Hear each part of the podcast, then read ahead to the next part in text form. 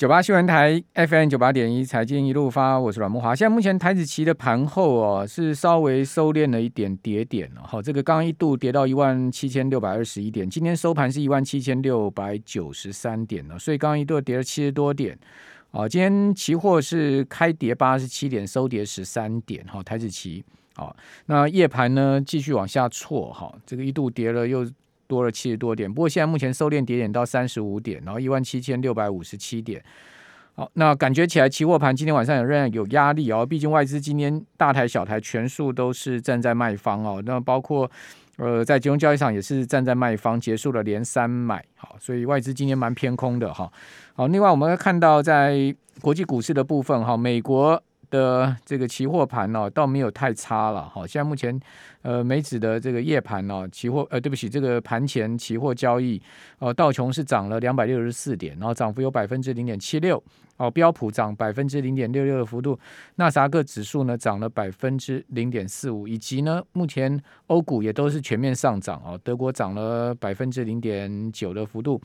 呃，英国涨百分之零点九，法国涨百分之零点七四，好，全欧六百指数也涨了百分之零点八，哦，不过虽然欧美股市哦现在都上涨哦，但是呢却带不动台指期的夜盘呢，哦，这到底怎么回事啊？我们赶快请教呃群益期货的分析师张林忠，林总你好，是呃，慕驊哥晚安，听众朋友大家晚安。嘿，为什么今天夜盘这么疲弱嘞？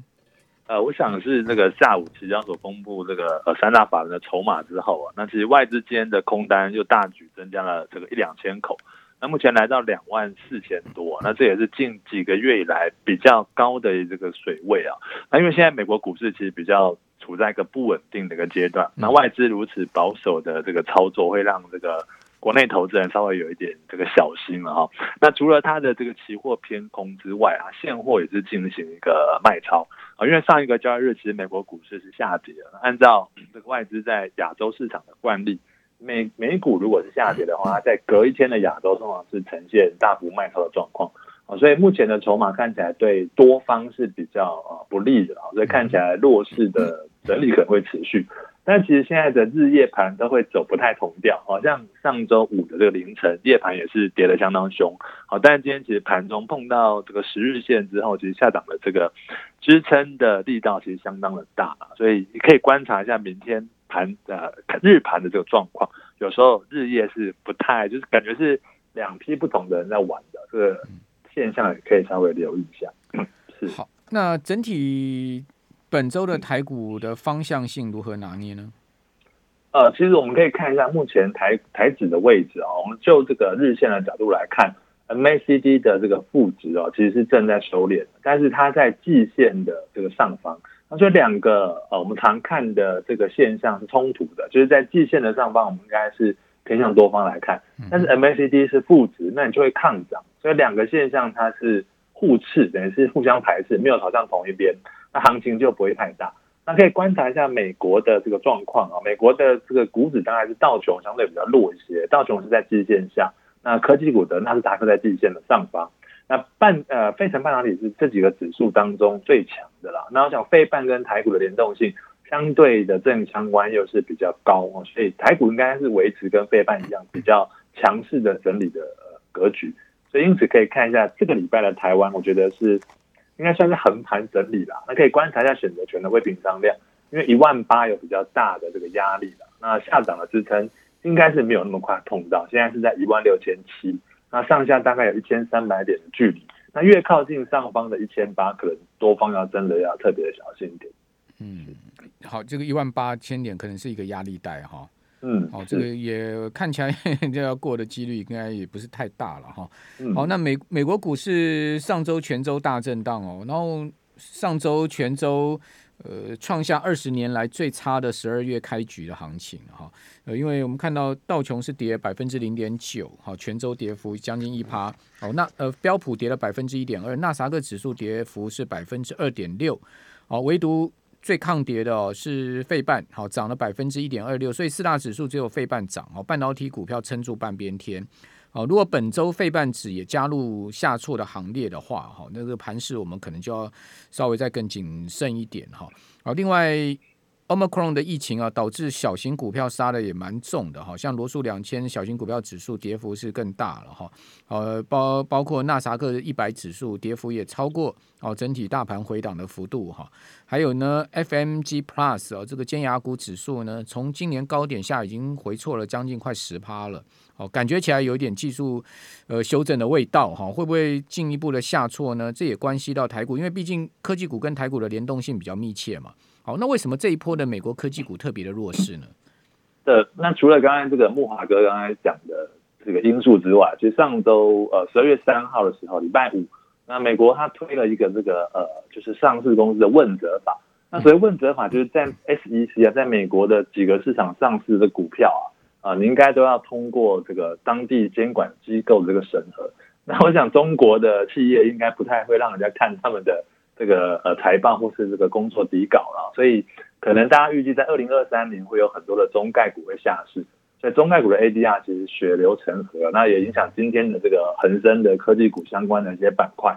那我想这个事情应该暂时没有没有解决的方案啊，除非呃中国的企业 决定说我都要让你们看一下我的财报啊等等，那感觉并不是那么样的这个容易啊。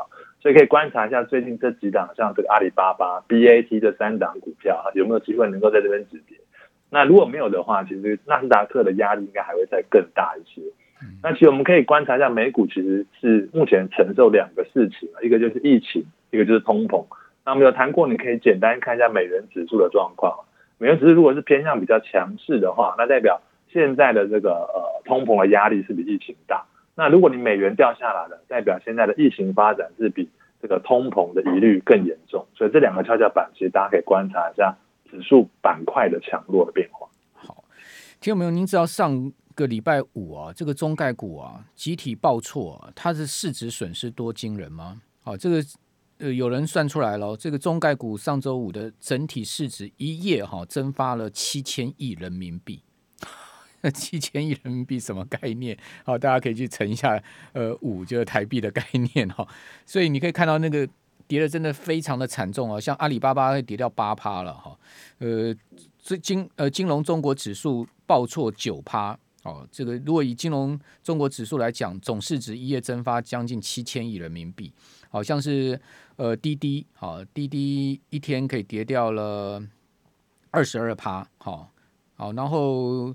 呃，网易可以跌掉将近七趴，悟星跌掉了十六点七趴，好，理想汽车跌了十六趴，哇，真的都是非常恐怖的跌势。就是刚刚所讲的这呃所谓的问责法，事实上这个问责法早就已经是在美国国会通过了嘛。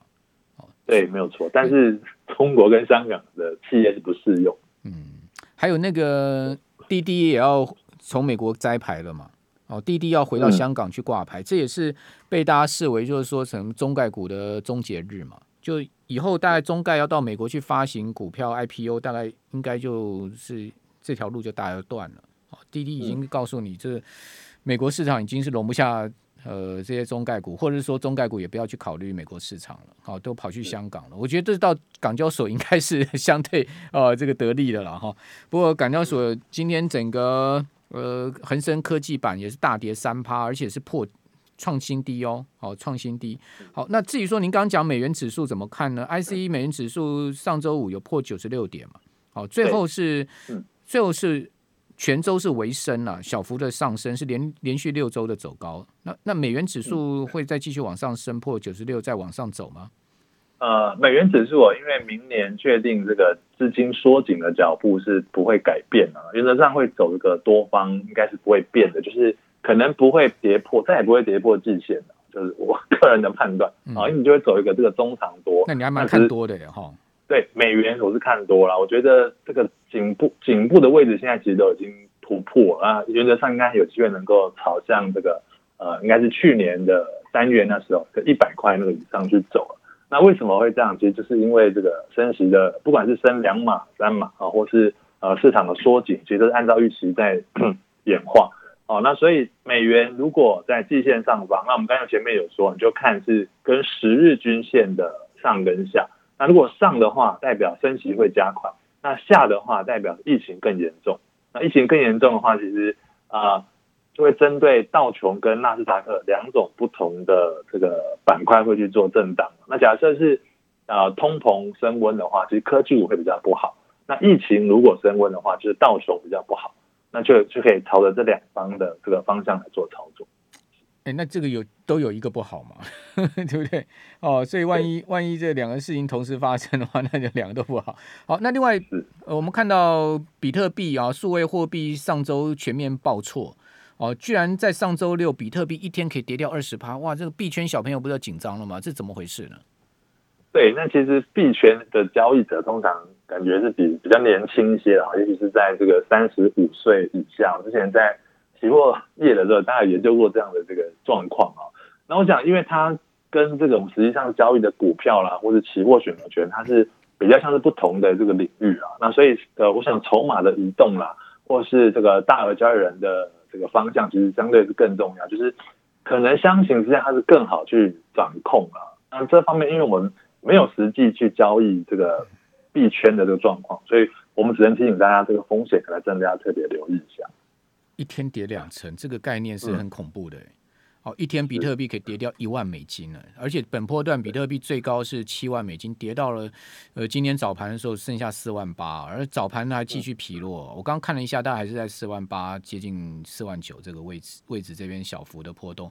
哦，这个如果在再报错下去的话，可能很多人都要 game over 了哈。这个币圈又出现了新一波的血流成河的沙盘哦，这也告诉我们，就是说，其实风险性资产现在目前是处在一个很不稳定的状态了哈。我们这边先稍微休息一下，等下回到节目现场。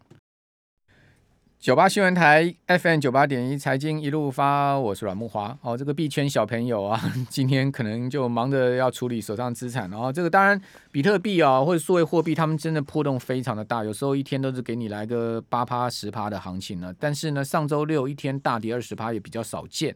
哦，我们有听众朋友说呢，币圈一天呢、啊，人间十年啊，这句话也形容的挺好的。好，那美国上周。全州可以讲说上冲下洗的行情哦，但全州最后是收得下跌哦。那脸书入熊了，这也是比较值得注意的哈。这个九月初来，从脸书的历史高点，股价下跌了百分之二十，市值蒸发了两千多亿美金哦，哇，这也是相当惊人的市值蒸发。另外，欧股到上周也是连三跌，好，连续三周的下跌。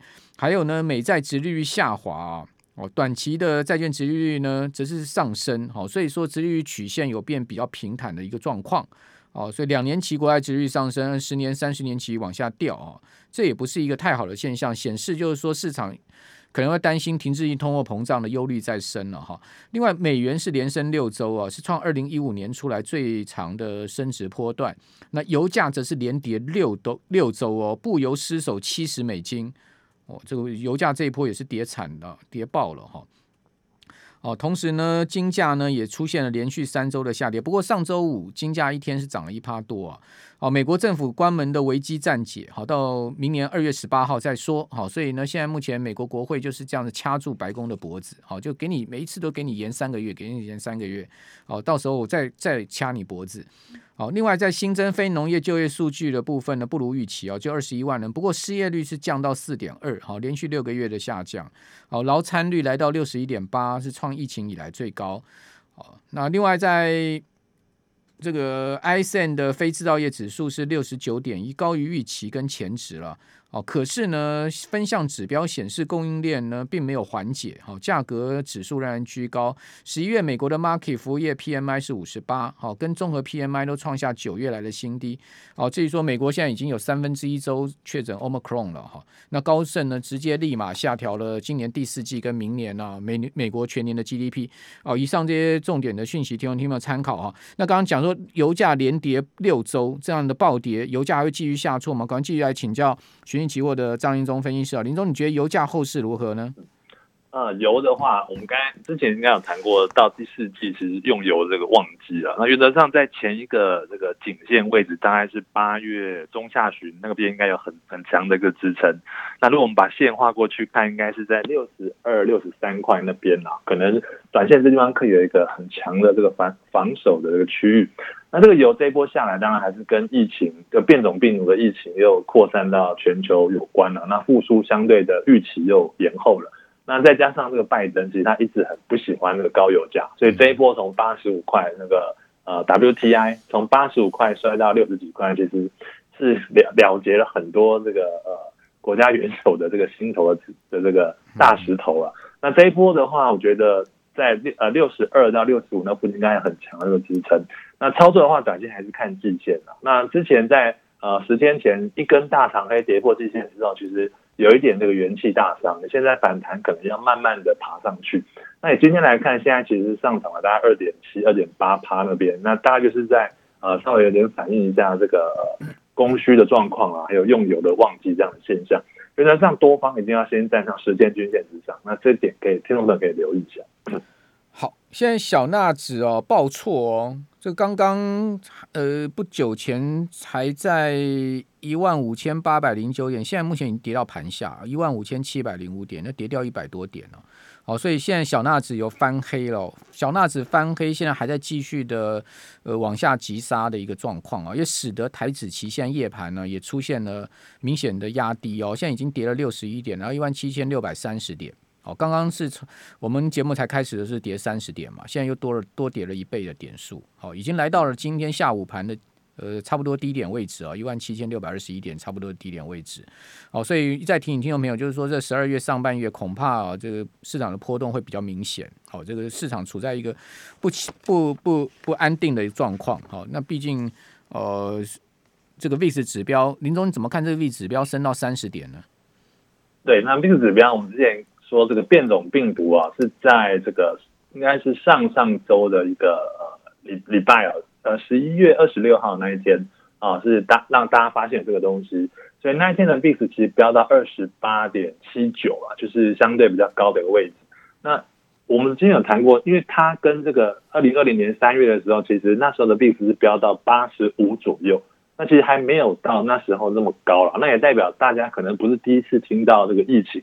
反应不会太大哦。那后续它因为在这个过几天，它其实又又超过它了，它已经飙到三，最高到三十四、三十五那个附近。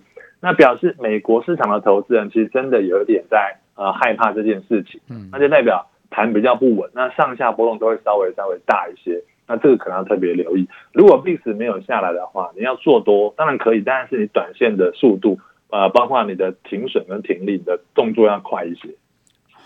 那其他还有什么关注重点吗？嗯，那美股原则上哦，呃，我觉得先跟半导体相关的股票应该相对还是比较抗跌一些。好，那我们刚才谈到像这个道琼，它是比较弱势的吧，季线的下方。那纳斯达克虽然它是在季线的上方震荡，不过它看起来比道琼要更强一点，所以短线呃应该还是以科技股为主了。当然，在台湾可能也会有这样的状况发生，就是。呃，虽然说今天是金融期在金融金融类股在撑盘，哦，但是电子股应该在后续可能还是会转为稍微强势一点。那原则上，因为我们刚才前面说的指标是互相冲突的啦，那可能没有太大的方向，好，大概以盘整的角度来看就可以。好，那讲到金融股，今天有新商品期货商品上架嘛，对不对？小金融期期货是，对，小金融期货跟所谓金融期有什么不同呢？所谓的小型商品，它的契约规格是比较小的，那小就有好处啊，你就可以去分批进场啊。例如说，我们之前讲的大电子跟小电子，小电子是大电子的八分之一，所以本来要做一口的，你可以分成八次。例如说往下，你可以逢低去承接，像我们蛛网理论这样操作。所以契约大小有好处啊，大就是你可以赚大赔大，就是小的话。你当然就是可以分批来做操作，是不太一样。我们可不可以赚大就要，不要赔大？哦，当然，但是我们风险还是要告诉大家。好了，你教我们一个赚大的方法啦，有没有什么比较这个安稳赚大的方法？是说要至少不要赔大嘛，对不对？避开赔大，我们来稍微赚大一下。对，那让赚大的话，你要趋势要够啦。如果这个盘比较黏的话，其实多空都不好做。那当然行情大，可能就会有机会。你短线看个两条均线。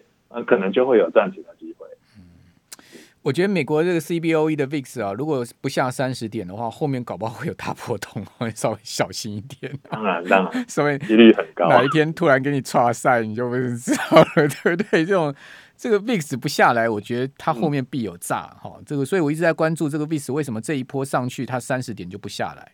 哦，这个跟呃今年过去历历次 VIX 往上升哦，其实有点不太一样，因为过去呃今年以来 VIX 也有往上升，但是呢，它都没有说出现在三十这个地方冲上去又往下就又往上创高的，好、哦，它都是很直接冲上去就直接下来了。对，所以这次 VIX 真的是有点不太一样的格局。好，那刚刚谈到了小台指嘛，小台指其实有被视为散户的 反指标是吗？对，没有错。那散户的话，其实有时候准，有时候不准。像最近还蛮准，但是我记得在今年初的时候，它其实相当不准，就是它是赚钱的，那也代表散户有时候赚，有时候赔。所以这个你可能要搭配着呃长期的均线来看，可能比较有参考价值。好。不要都不要说散户东西这个霸包了，对了，对对对，不见得了。好，非常谢谢林宗，谢谢。